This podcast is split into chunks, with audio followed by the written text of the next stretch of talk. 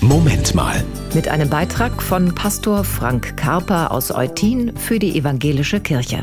Wieder mal so eine Weggeschichte. Typisch. So viele Erzählungen in der Bibel spielen irgendwo unterwegs, eben auch die Weihnachtsgeschichte.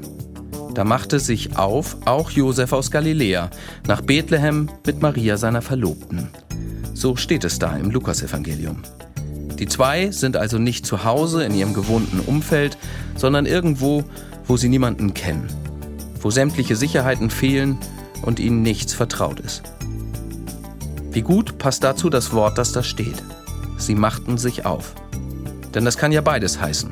Einerseits, dass sie aufbrechen, andererseits aber eben auch, dass sie sich öffnen, aufmachen für das, was auf sie zukommt. Ich glaube, das ist das Besondere in den Weggeschichten in der Bibel, dass da die Menschen mit dieser Offenheit unterwegs sind.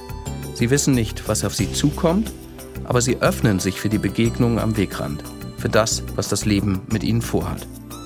Und das sind gute Voraussetzungen dafür, dass ihnen dabei auch Gott über den Weg läuft dass sie etwas von ihm zu fassen bekommen, dass sie erleben, dass Gott da ist, gerade dort, wo sie sich unsicher fühlen. So wie damals in Bethlehem. Das war ein Beitrag von Pastor Frank Karper aus Eutin für die Evangelische Kirche.